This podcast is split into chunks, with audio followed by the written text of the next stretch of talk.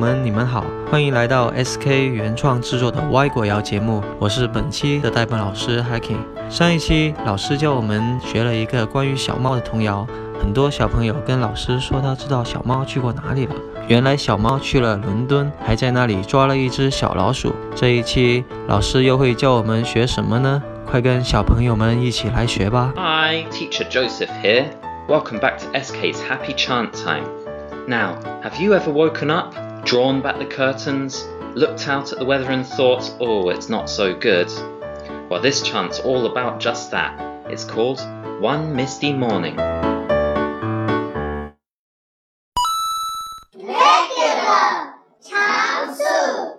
One misty, misty morning, when cloudy was the weather, there I met an old man, dressed all in leather, with a cap under his chin.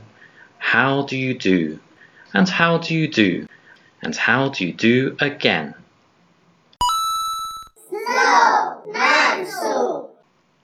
One misty, misty morning, when cloudy was the weather, there I met an old man, dressed all in leather, with a cap under his chin. How do you do? And how do you do? And how do you do again?